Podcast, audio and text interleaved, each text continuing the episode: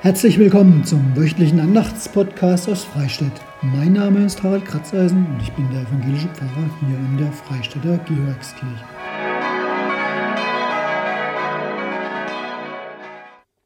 Ja, hallo und herzlich willkommen zum ersten Podcast aus Freistadt im neuen Jahr 2022. Ich wünsche euch ein gesegnetes und vor allem gesundes Jahr. Der Podcast ist der Podcast zum ersten Sonntag nach Epiphanias. Wenn ihr jetzt fragt, Epi was, bitteschön? Was ist ein Epiphanias überhaupt und habe ich das verpasst? Denn es war doch erst Weihnachten und Silvester und wann war Epiphanias? Epiphanias ist das Fest, das wir am 6. Januar feiern. Ihr werdet denken, na, sag's doch gleich, heilig drei Könige. Aber ganz so ist es dann bei der Kirche doch nicht. Der Dreikönigstag ist eher, hm, wie sagt man so schön, volkstümlich.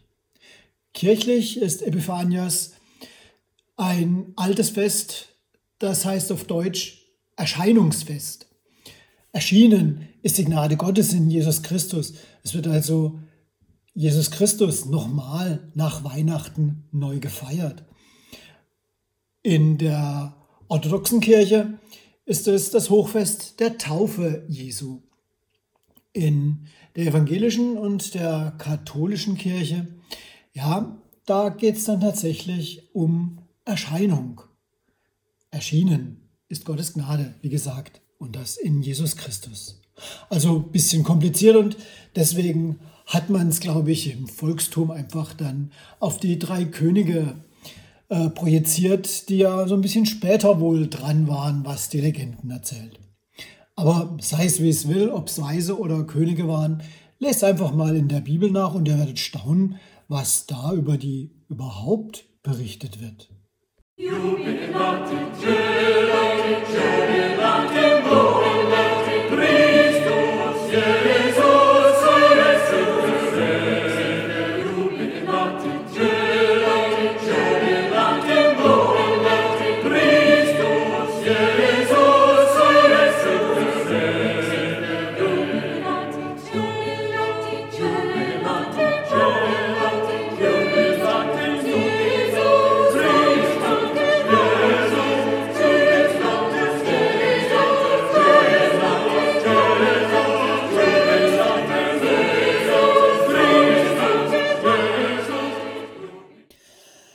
Das Leuchten von Weihnachten, es nimmt wieder ab. Der Stern verblasst sozusagen langsam. Alle aus der Weihnachtsgeschichte sind nun wieder unterwegs in ihren Alltag. Die Hirten längst weitergezogen, die Weisen oder Könige auf dem Heimweg, die heilige Familie auf der Flucht oder auch auf dem Heimweg. Und wir? Was haben wir von diesem weihnachtlichen Leuchten mitgenommen in dieses neue Jahr 2022? In unseren Alltag? Was gibt uns Kraft in diesem neuen Jahr, dass wir schon mit unseren ersten Schritten so ganz langsam betreten haben? All unsere kleinen und vorsichtigen Schritte oder auch die großen und gewagten, alle Vorhaben, die stehen unter der Zusage des Wochenspruchs. Welche der Geist Gottes treibt, die sind Gottes Kinder.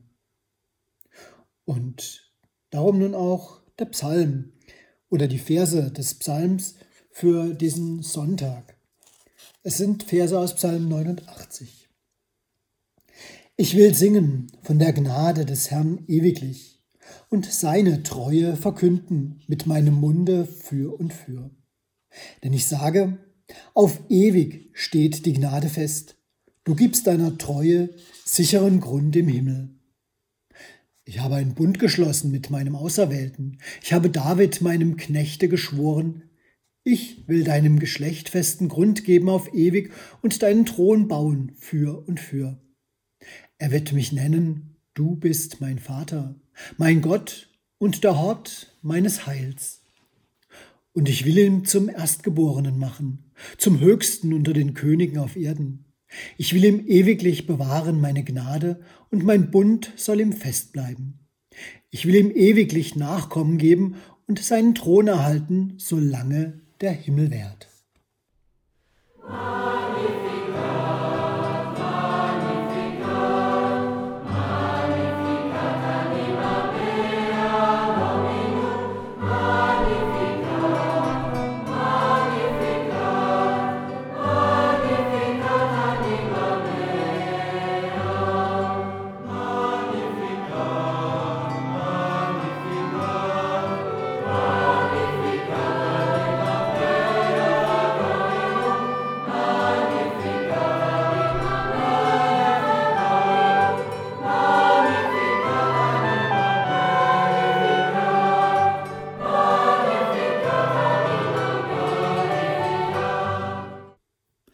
Text für diesen ersten Sonntag nach Epiphanias ist ein Stück aus dem Prophetenbuch Jesaja. Dort geht es um den sogenannten Knecht Gottes. Was dort steht, das erzähle ich euch im Verlauf meiner Gedanken. Laute Zeiten sind es. Krieg und Terror an vielen Enden unserer Welt. Machthaber führen Hetzreden im Mund und doch eigentlich wieder mal nur den eigenen Vorteil im Schild.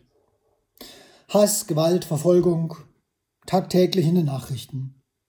Ungerechtigkeiten, Chancenlosigkeiten. Ja, und all das schreit zum Himmel, auch hier bei uns. Zum Glück nicht ganz so laut wie an vielen anderen Plätzen dieser Welt. Wir haben tatsächlich Glück. Wir leben in Frieden und nicht in einer Diktatur. Und doch, die Auseinandersetzungen dieser Welt, die spiegeln sich auch immer wieder bei uns. Konflikte, selbst eingebildete Ungerechtigkeiten, ausgetragen auch auf unseren Straßen, auch bei uns sind sie nicht aufgehoben. Ganze Gruppen unserer Gesellschaft radikalisieren sich. Selbst Fremdenfeindlichkeit nimmt immer mehr zu. Und die Betonung liegt auf mehr. Und was mich in der letzten Zeit beinahe fassungslos macht, fassungsloser als jeder Impfgegner oder Anhänger von irgendwelchen kruden Verschwörungsmythen, auch der Antisemitismus nimmt zu. Laute Zeiten. Damals. Vor 2500 Jahren in Israel. Die Babylonier haben angegriffen. Es war Krieg. Mit ihrem Kriegsgerät und modernsten Waffen ihrer Zeit sind sie in Israel eingefallen. Viele Menschen sind tot. Wer überlebt hat, ist schwer traumatisiert. Fast alles haben sie verloren. Häuser und Städte sind zerstört. Der Tempel in Jerusalem liegt in Trümmern. Alles, was sie hatten, wurde beschlagnahmt. Und viele Menschen sind in die Fremde weggeführt worden. Und als Fremde leben sie nun in Babylon. Das babylonische Reich meint, so könne man alles assimilieren und ein großes Reich irgendwann aufbauen, in dem irgendwie alle gleich sind. Es funktioniert nicht. Selbst nach zwei Generationen sind sie immer noch Fremde. Aber Sie wollen irgendwie schon dazugehören, nicht länger Außenseiter sein. Und da ruft ihnen ihr Prophet zu, das dürft ihr nicht.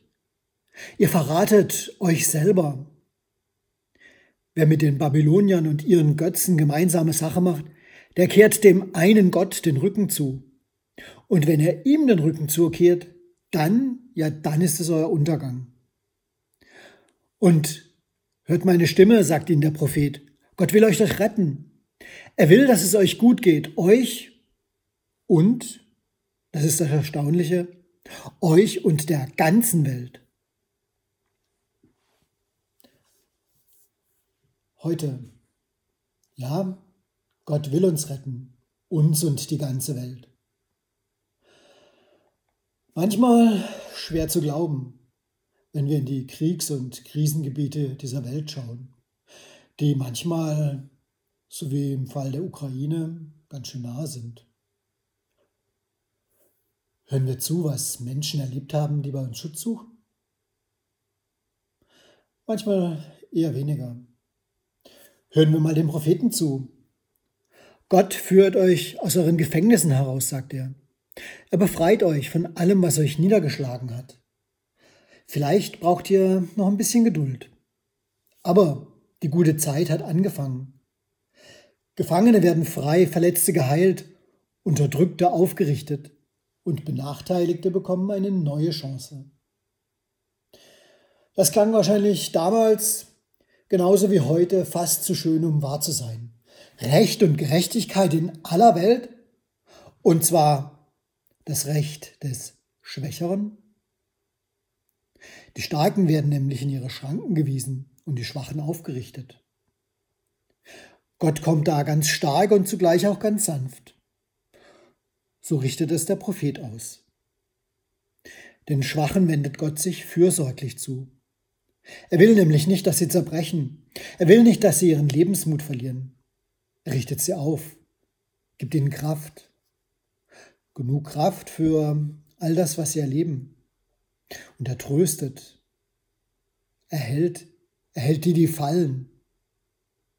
Er, der Himmel und Erde geschaffen hat, der jeden einzelnen Menschen ins Leben ruft. Und er befreit auch uns von all dem, was uns niederdrückt. Und das ist Gottes Perspektive damals wie heute für alle Welt. Damals sagte der Prophet schon, die gute Zeit hat angefangen. Und er macht seinen Landsleuten Mut. Ja, und viele halten durch. Sie können wieder nach Jerusalem zurück und es ist wieder möglich. Inzwischen zweieinhalb Jahrtausende her. Nur Gerechtigkeit hat sich in dieser Welt immer noch nicht durchgesetzt. Genauso wenig wie das Recht des Schwächeren. Aber dieser Gott von damals, er steht zu seinem Versprechen. Durch all die Jahrhunderte und Jahrtausende hindurch. Und in Jesus, da hat er dieses Versprechen noch einmal erneuert, ist zu den Schwachen gestanden. Geduld hat schon der Prophet angemahnt. Noch ist es nicht so weit, aber die gute Zeit hat schon angefangen. Vor zweieinhalbtausend Jahren und mit Jesus noch einmal und auch das ganz anders und ganz neu. Gottes Boten, sie zeigen es uns. Und einen solchen Boten hat der Prophet Jesaja eben damals seinen Mitmenschen vorgestellt.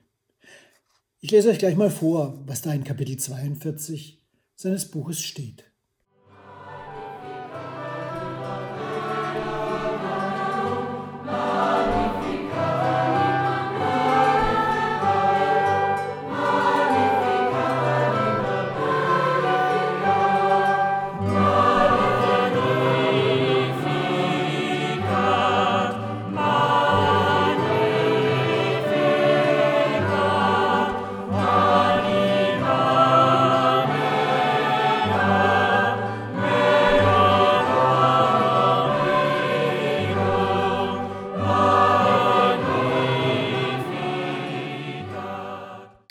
Ja, und folgendes hat Jesaja seinen Landsleuten ausgerichtet.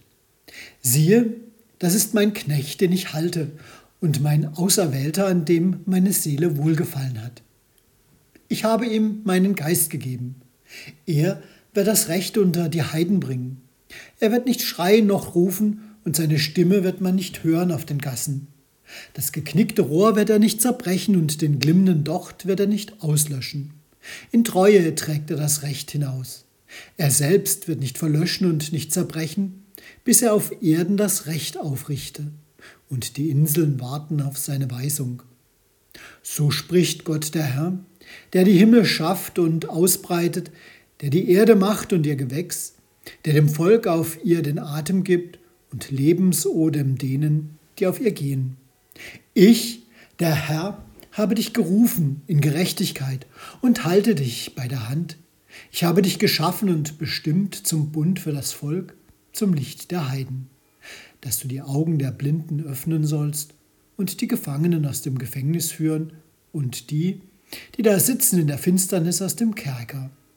Ich, der Herr, das ist mein Name, ich will meine Ehre keinem anderen geben, noch meinen Ruhm den Götzen. Siehe, was ich früher verkündet habe, ist gekommen. So verkündige ich euch Neues. Ehe denn es sprost, lass ich's euch hören.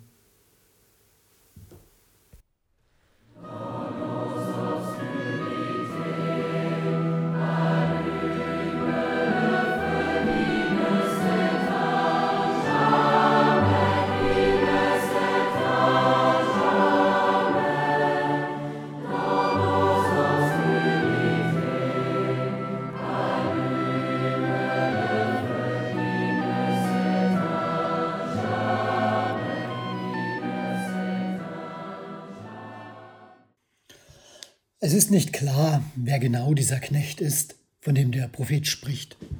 Vielleicht meint er sich gar selber. Vielleicht meint er auch den Perserkönig Kyros, der bald die Babylonier besiegen wird. Oder einen anderen König. Vielleicht ist auch das ganze Volk Israel gemeint. Die Gelehrten streiten sich. Auf den Messias, da warten Jüdinnen und Juden bis heute. In Jesus Christus ist er schon da, sagen wir Christinnen und Christen. Der Gottesknecht, so sagen wir, er weist auf Jesus hin. Und ich denke, Jesus Christus ist einfach der Maßstab, an dem keiner vorbeikommt. An ihm müssen sich alle messen lassen, die von Gott erzählen. Auch der Gottesknecht, den der Prophet ankündigt, damals so circa 500 Jahre vor Christi Geburt. Und ich finde, diesem Maßstab hält Jesus stand. Es ist der Vater Jesu Christi, dessen Botschaft der Gottesknecht bringt. Siehe, das ist mein Knecht, sagt Gott. Der, der so ganz anders ist als die Machthaber. Der nicht lärmt, nicht schreit, der nicht mit einer großen Armee kommt, der keine Miliz an seiner Seite hat, der nicht die großen Bühnen und die Kameras sucht. Aufmerksamkeit und Ansehen egal. Ruhig und besonnen geht er vor. Sachte richtet er die auf, die niedergeschlagen sind. Vorsichtig kümmert er sich um Verletzte. Voll Wärme und Mitmenschlichkeit geht er auf die Einsamen zu. Siehe, mein Knecht. Aufrecht geht er durch die Welt, im Vertrauen darauf, dass Gott ihn leitet. Er lässt sich nicht ablenken oder vereinnahmen. Unrecht nennt er beim Namen, Unterdrückern bietet er die Stirn. Für ungerechte Strukturen sucht er nach Alternativen. Eigene Nachteile und sogar eigenes Leid nimmt er dafür in Kauf. Ich glaube, es gibt ihn, diesen Gottesknecht. Nicht nur damals vor zweieinhalb Jahrtausenden in Israel und ganz besonders in Gottes Sohn in Jesus Christus, sondern es gibt ihn im Kleinen und Größeren immer wieder und an ganz, ganz unterschiedlichen Orten. Wir alle, wir können ihm begegnen, wenn Recht und Gerechtigkeit das letzte Wort behalten, wenn Perspektiven sich öffnen, wo Ausweglosigkeit geherrscht hat, wenn mitten im Lärm der Welt für einen Moment Stille einkehrt.